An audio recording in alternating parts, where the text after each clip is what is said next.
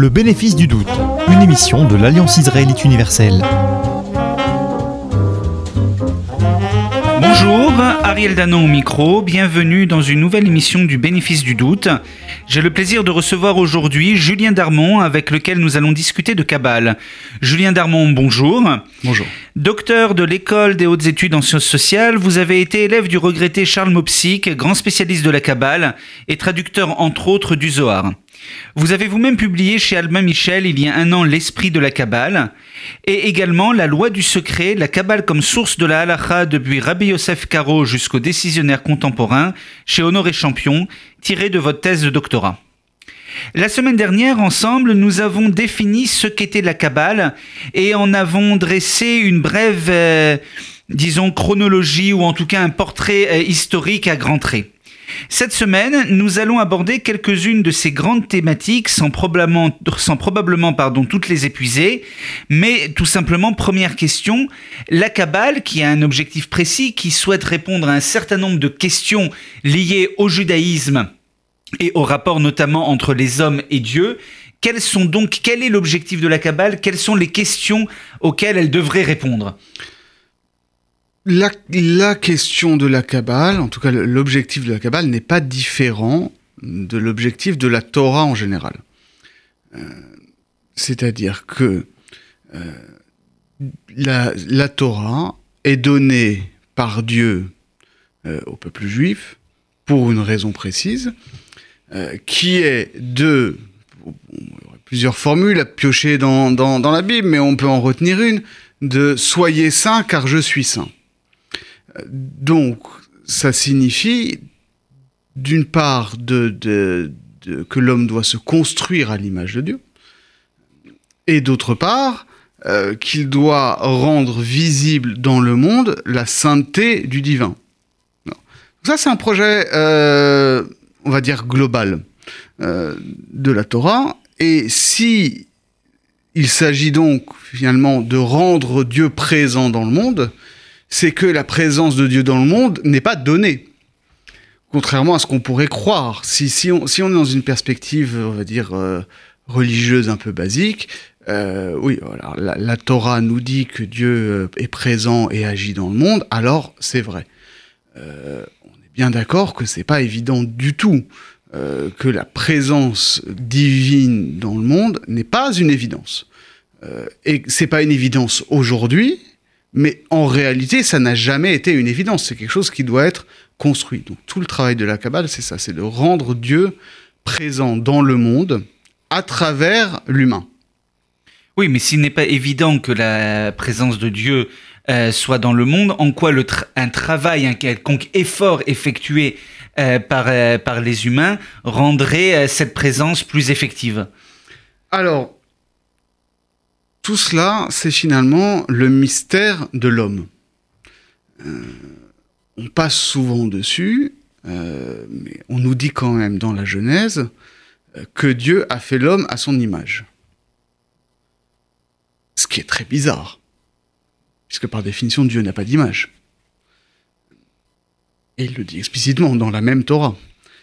Donc la question, c'est en quoi est-ce que l'homme peut être une image de Dieu? Et par ailleurs, si euh, Dieu se manifeste à sa propre image par la Torah, par une parole, il faut comprendre qu'est-ce que ça veut dire Dieu parle. Et si Dieu crée le monde par la parole, il faut comprendre le rapport entre la parole de Dieu, donc la Torah, et le monde. Et en réalité, nous dit la Kabbale, tout cela est lié. C'est-à-dire que il y a euh, à la fois une identité réelle et une distinction de raison entre Dieu en soi, inconnaissable, au-delà de toute définition, de toutes ces etc., et Dieu en tant qu'il se manifeste dans le monde, et qu'il se manifeste aux hommes par sa parole en particulier, et par ses actions. Et ça, c'est un thème très ancien qu'on retrouve dans le Midrash antique, qu'on retrouve chez Maïmonide, etc. Euh, mais que donc cette, euh, on va dire, cette manifestation de la parole et de l'action divine ont une certaine structure qui sont, le, on va dire le modèle, l'archétype de la structure du monde et de la structure de l'homme. Donc la structure de l'homme dans son corps et dans son âme. Donc la Kabbale, à partir de là, va développer tout un discours sur euh, qu'est-ce qu'on peut dire de la forme à travers laquelle Dieu se manifeste euh, et comment est-ce que nous pouvons appréhender cette forme à travers l'étude du monde et surtout du corps humain et de l'âme humaine. Et est-ce que cela nous amène vers une notion euh, souvent maintenant connue, bien que euh, mal définie pour beaucoup, autour des séphirotes, c'est-à-dire des attributs de Dieu et de la manière dont il se manifesterait sur Terre? De fait, euh, on peut proprement parler de Kabbale précisément plutôt que d'un ésotérisme juif en général, à partir du moment où on parle de séphirotes, c'est-à-dire où les, attributs divins ont ces noms-là précis de Keter, Horma, Bina, etc. Alors, il faut revenir un petit peu sur ce mot de séphirote, séphira au singulier, qui n'est pas clair, qui n'est pas un mot biblique, qui n'est pas un mot talmudique, qui apparaît une seule fois dans un ancien texte euh, très difficile d'interprétation, le Sefer Yetzirah, qui explique comment justement le monde a été créé par les permutations des 22 lettres de l'alphabet hébraïque et les 10 séphirotes. Alors, séphirote, ça peut pouvoir dire plusieurs choses. Séphirote, c'est, et il faut voir la racine, euh, c'est à la fois le livre, c'est à la fois le nombre, euh, c'est aussi le récit, c'est aussi les ciseaux, euh, et c'est aussi euh, le cristal ou le prisme. En réalité, toutes ces racines-là se ramènent à la même chose, c'est-à-dire c'est ce qui va euh, permettre d'articuler, de, différencier, donc de couper, mais en même temps de rendre articulé, donc intelligible, quelque chose qui est au-delà de l'intelligible. Donc les, les séphirotes sont, pour reprendre une métaphore kabbalistique classique, comme les prismes à travers lesquels va se diffracter la lumière divine et donc nous la rendre saisissable par euh, notre vue intellectuelle. Alors, si Dieu euh, se manifeste justement par des séphirotes, donc par des attributs différents euh, les uns des autres, on pourrait aller très vite franchir une étape que nous ne franchirons pas forcément, mais accusant cette interprétation, cette manière de considérer la présence de Dieu comme allant à l'encontre du monothéisme, puisqu'il y aurait peut-être dix dieux différents, dix manières de voir euh, l'infini différemment? Alors, vous vous appelez comment? Ariel Danan, jusqu'à nouvel ordre. Ariel Danan. Déjà, c'est deux noms. On est d'accord? Vous êtes Ariel ou vous êtes Danan et, euh, et vous avez plusieurs euh, casquettes, vous avez plusieurs fonctions. Vous êtes animateur sur RCJ, vous vous occupez des fonctions éminentes à l'Alliance. Euh, donc il y a au moins quatre personnes dans l'histoire. Là, c'est la même chose, c'est-à-dire Ariel Danan, euh, euh, au-delà de, de, de, de, de ses noms et de ses fonctions et de ses attributs, euh, nous reste insaisissable et je pense même à Ariel Danan lui-même finalement. Sûrement. D'accord? Il y, a, il y a- il y a une part d'Ariel Danan qui échappe à Ariel Danan. Euh, J'espère. Euh, mais et, et, vous voyez bien que finalement Ariel Danan, ce- ces mouvements que je fais avec les lèvres et les dents et les langues n'ont rien à voir avec ce que Ariel Danan désigne. Et pour autant, c'est bien vous. Donc c'est la même chose. C'est-à-dire que nous avons la Torah. Nous avons un discours où Dieu parle de lui-même, et où il se décrit comme agissant, et où il se donne des noms. Et pour autant, il est clair que euh, ce que nous dit la Torah de Dieu n'épuise pas l'infini de Dieu. Et donc toute la problématique euh, métaphysique de la Kabbale, euh, qu'on retrouve d'ailleurs dans d'autres euh, traditions ismaéliennes par exemple, c'est ça. C'est comment est-ce que cette identité d'un Dieu infini et d'un Dieu qui se révèle dans un discours particulier, comment est-ce que ça, ça s'articule de manière dialectique, alors que les philosophes classiques, comme, euh, comme Maïmonide dans le judaïsme, euh, posent ça d'emblée. C'est- une affirmation de Maïmonide que le Dieu des philosophes est identique au Dieu de la religion.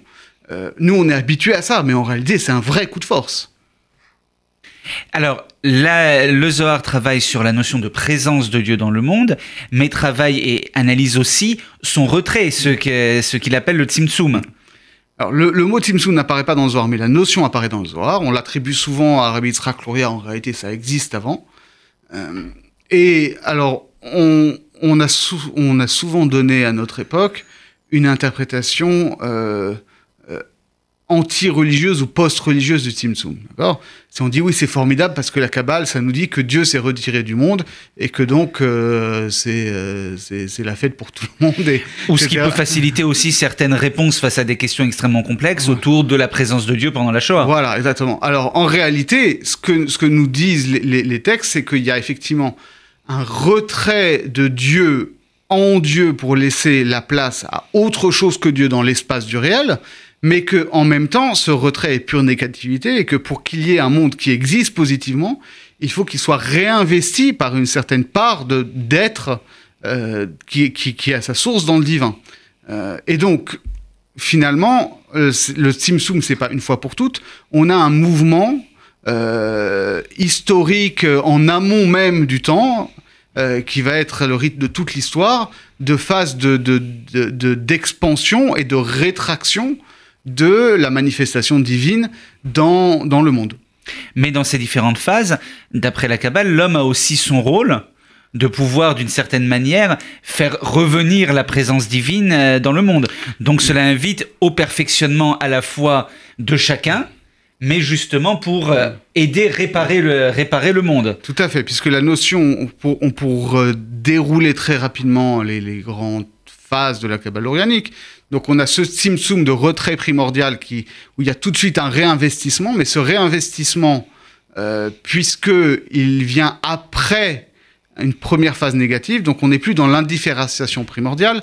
Donc il y a une différence entre la lumière divine qui réinvestit cet espace et cet espace qui n'est pas la lumière divine, et, et donc une inadéquation euh, qui provoque ce qu'on appelle la brisure des, des vases. C'est-à-dire qu'il y a une inadéquation entre euh, l'idéal divin de présence dans le monde et ce que le monde peut supporter à un moment donné de son histoire, euh, sans être immédiatement réassimilé en Dieu. Et donc, à partir du moment où il y a cette brisure primordiale, s'ouvre le temps de l'histoire, et c'est justement l'homme qui, par son âme, traverse tous les mondes et donc participe de tous les mondes, qui va pouvoir faire euh, de manière intérieure un travail de réparation de lui-même, un, un tikkun de l'âme, et que c'est ce tikkun de l'âme qui aboutit finalement au tikkun du monde. En tout cas, aujourd'hui, c'est tout ce qui nous reste, puisque, nous dit la Kabbale, à l'origine, à l'époque du temple, les rituels du temple, qui étaient des rituels matériels, physiques, mm -hmm. euh, eux participaient au tikkun de, de l'extériorité des mondes. Aujourd'hui, on n'a plus que le travail spirituel intérieur par la pratique des mitzvot, par la prière, par l'étude de la Torah, qui participe au tikkun de l'intériorité des mondes. Et donc à partir de là et de, cette théorie, la Kabbale, et vous l'avez montré dans l'émission la semaine dernière, qui ne s'oppose pas, bien au contraire, au Talmud, à la halacha, à la, manière dont doivent être pratiqués euh, les mitzvot, la Kabbale va justement aussi influencer cette pratique des mitzvot, surtout à partir de, de Rabbi Yitzhak Luria. Alors en fait, ça commence bien avant, mais c'est vrai que c'est particulièrement marqué chez Rabbi Luria. Euh, et il y a une phrase qui est très frappante dans, dans, au début, dans l'introduction de Haïtzraïm, qui est le grand livre de Kabbalah orianique par Rabbi Chaim Vital, où il parle de manière très honnête de, du projet. Il dit, voilà, le, Talmud nous donne des raisons des commandements. Il nous dit, par exemple, à Rosh Hashanah, pourquoi on se souffle du chauffard, c'est pour euh, perturber le Satan. Il dit, le problème, c'est que si on le prend comme ça, ça a l'air absurde, et d'ailleurs, euh, les, non-juifs se moquent de nous, en disant mais vous croyez à des sornettes. Et donc l'objectif de la Kabbale, c'est de donner une interprétation, euh, si ce n'est rationaliste en tout cas, cohérente au point de vue de, de, l'intelligence, euh, sur la base de, de, des séphirotes, donc, de tout ça, et des mitzvot qui sont donnés dans la Torah, et de ce que le Talmud en dit. Et de fait, l'analyse va être poussée beaucoup plus loin et donc ça va avoir pour conséquence que ça va être, ça va déterminer de manière beaucoup plus précise comment sont pratiqués les mitzvot. Par exemple, le, au tout début du Zohar, euh, on sait qu'il faut faire euh, le, le, vendredi soir le kiddush sur une coupe de vin. Le début du Zohar nous dit euh, la coupe de vin correspond en termes séphirotiques à ce qu'on appelle l'Assemblée d'Israël, c'est-à-dire à la sphira Malchut, la dernière sphira, la sphira de la présence divine. Euh, et euh, de la même manière que donc cette communauté d'Israël cette Sphira Malchut, est comparée dans le Cantique des Cantiques à une rose, or, de la même manière que la rose repose sur, enfin, est constituée de 13 pétales et repose sur 5 sépales, euh, qui correspondent à 5 mesures de rigueur, euh, quand on fait le kidouche, ces 5 sépales de la rose mystique, pour le dire rapidement, correspondent aux 5 doigts avec lesquels on tient la coupe de kidouche. Donc il faut tenir la coupe de kidouche avec 5 doigts comme les sépales d'une rose. D'où une pratique qu'aujourd'hui beaucoup de gens connaissent, de tenir la coupe de kidouche d'une manière très spécifique, en la tenant par le bas et en la faisant reposer sur cinq doigts. Ça, ça vient du Zohar, c'est pas marqué dans le Talmud. Des choses beaucoup plus communes encore, par exemple la façon dont on agite précisément le loulav. D'accord? On fait d'abord euh, nord, sud, est, haut, bas, ouest. Ça, ça vient de la Kabbale. Avant ça, dans toute la littérature talmudique et médiévale, il n'y a pas d'indication de comment faut faire. Il y a une indication chez, euh, chez le Mahari, l'indécisionnaire Ashkenaz, qui dit bon, peut-être qu'il faut faire comme d'une autre façon. Euh, mais à part ça, voilà, c'est la Kabbale qui nous dit comment on fait ça. Donc, au niveau de la pratique des mitzvot, et également de manière très frappante, au niveau de la manière dont sont aujourd'hui constituées les prières, euh, euh, l'ordonnancement des, des, prières de, toute, de chaque jour. Ça, c'est une grande histoire aussi, parce que en réalité, avant même l'apparition historique de la Kabbale, il y a donc tout un rituel de prière qui est constitué, euh, alors que le Talmud n'en parle pas tant que ça. Donc c'est quelque chose qui vient d'on ne sait où, qui vient d'une tradition vraiment orale, comme plein de choses, comme la façon précise dont on fabrique les tefilines, comme la façon précise dans laquelle on doit faire l'abattage rituel de la viande, etc. Ce rituel de prière, il vient euh, d'une tradition orale et, et c'est l'apanage euh, de, des, mystiques depuis toujours. C'est tr très surinvesti par les gens qui parlent à Dieu, tout simplement. Euh, et Rabbi Yitzhak euh, lui aussi, commande ça. Il explique très précisément quel est le tikkun qui est fait à chaque moment de la prière, c'est-à-dire quels sont les séphirotes qui sont mis en rapport, qui sont unifiés, et donc plus précisément, quels sont les noms divins associés à chaque séphira qui sont unifiés dans chacun des mots de la prière. Et ça peut être énorme. Dans les rituels kabbalistiques aujourd'hui, vous pouvez avoir sur, euh, pour, euh, par exemple, sur la première bracha de la Hamida, 80 pages de liste de noms divins. Et donc, non seulement il précise ces intentions-là, mais parfois il donne des indications sur, euh, voilà, euh, il y a des différences entre les différents euh, rituels de prière imprimés, et il faut dire tel et tel mot plutôt que tel et tel mot, parce que ce qui est important, c'est le nombre de mots dans la prière, etc. Donc, à travers la prière, il ne s'agit pas tant d'obtenir des réponses à des questions par, euh, particulières, à espérer un événement heureux euh, pour soi, des questions extrêmement personnelles, mais plutôt essayer avoir un objectif beaucoup plus lointain d'une certaine manière, qui vise à la présence euh, divine à travers les séphirotes. Voilà, la, la, prière, elle vise essentiellement à euh, faire en sorte que la présence divine se manifeste dans le monde et avant tout donc dans l'âme de la personne. Euh, ce qui veut dire que on, va parler. L'image n'est pas très bonne parce que ça fait un peu plomberie, mais en tout cas, il y a cette image de, canaux d'un flux divin euh, qu'il s'agit de réparer et d'ouvrir pour que ça se déverse. Et donc, il faut savoir ouvrir le robinet au bon endroit. Et alors c'est vrai que d'une manière très basique, on pourrait croire qu'on demande un surplus de bénédiction parce qu'on on, on souhaite la santé, la richesse, etc. Mais avant tout, le but, c'est que l'influx divin soit manifeste dans le monde. Et pour conclure, dernière question, euh, une, des, euh, une des problématiques euh, du Zohar, c'est également sur le temps, sur l'évolution, sur l'histoire, sur finalement jusqu'au temps messianique. Il y a une vraie pensée de la Kabbale autour de l'histoire de, l'évolution du temps et des hommes.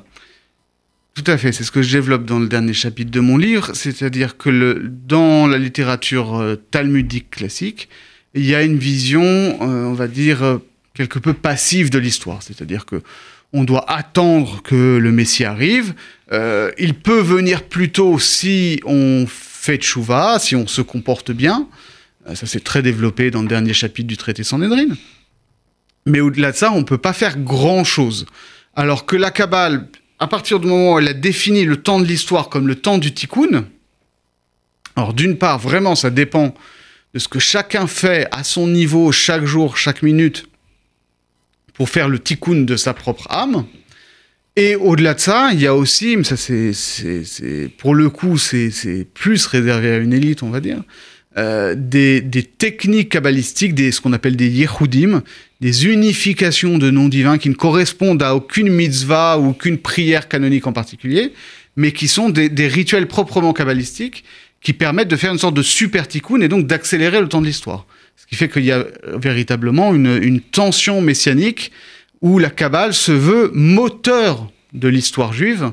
Euh, et ça, c'est présent dans tous les textes. Donc, c'est, on ne peut pas dire que le messianisme aurait disparu euh, dans les phases tardives de la Kabbale. C'est toujours très présent. Euh, c'est présent, on l'a dit chez le Gaon de Vilna la semaine dernière. C'est présent dans le chassidisme. On le voit aujourd'hui très clairement. Euh, c'est difficile de dire, comme Scholem le disait il y a, il y a 60 ans, que le, le messianisme s'est dissous dans le chassidisme. Merci beaucoup Julien Darmon et je renvoie nos auditeurs à votre ouvrage L'esprit de la Kabbale publié chez Albin Michel. Merci, à bientôt, au revoir. Merci à vous.